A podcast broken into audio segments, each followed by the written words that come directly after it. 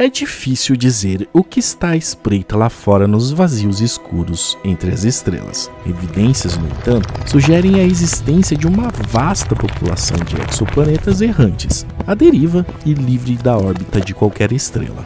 E longe do calor vivo que uma estrela proporciona, é improvável que esses solitários exoplanetas sejam habitáveis, mas em suas luas a história pode ser outra.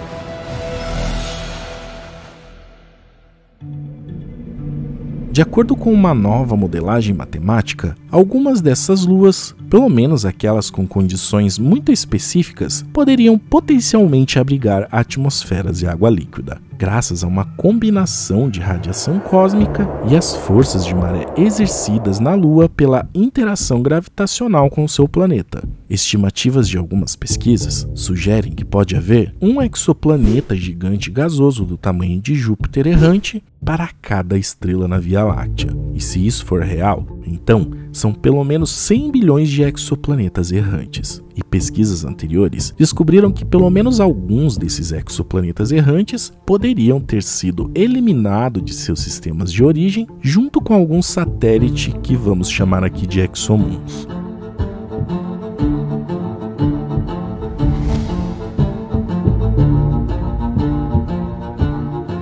Ainda não foram detectadas conclusivamente qualquer exomum, mas dadas as condições das luas dentro do sistema solar, a existência de exomuns é praticamente certa. Aqui na Terra, a maior parte da vida depende de uma teia alimentar apoiada em uma base de fotossíntese. E isso absolutamente requer a luz e o calor do Sol. E esse calor também é o que ajuda a manter a água no estado líquido na superfície da Terra. E é um pré-requisito para a vida como a conhecemos. No entanto, além da frost line do sistema solar, que é a região onde se espera que a água líquida congele, há lugares onde ela ainda pode ser encontrada. Mares nos satélites. Estas são as luas que reconhecemos ter gelo, Ganymedes e Europa, que estão ao redor de Júpiter. E essa é Encélado, em órbita de Saturno.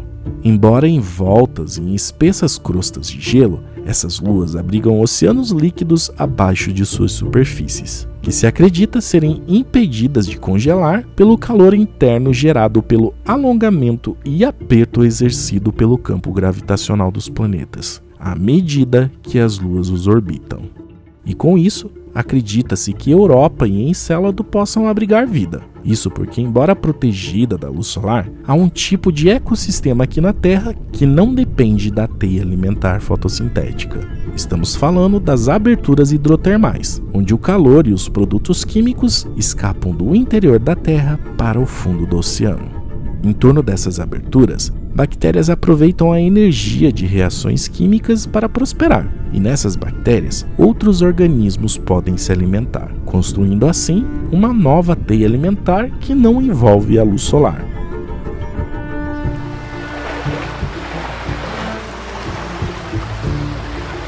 Assim, uma equipe de cientistas liderada pelo astrônomo Patrício Javier Ávila, da Universidade de Concepción, no Chile, procuraram modelar a possibilidade de tais exomuns existirem em torno de exoplanetas gigantes gasosos errantes, especificamente um exoplaneta com a massa de Júpiter hospedando uma exomoon de massa parecida com a da Terra, com uma atmosfera que é 90% de dióxido de carbono e 10% de hidrogênio ao longo da história evolutiva do sistema e suas descobertas sugerem que uma quantidade significativa de água pode se formar na atmosfera dessas exomuns e mantida na forma líquida. A radiação cósmica seria o principal impulsionador da cinemática química para converter hidrogênio e dióxido de carbono em água. Isso produziria 10 mil vezes menos água que os oceanos da Terra, mas 100 vezes mais do que a atmosfera, o que para os pesquisadores seria o suficiente para a vida.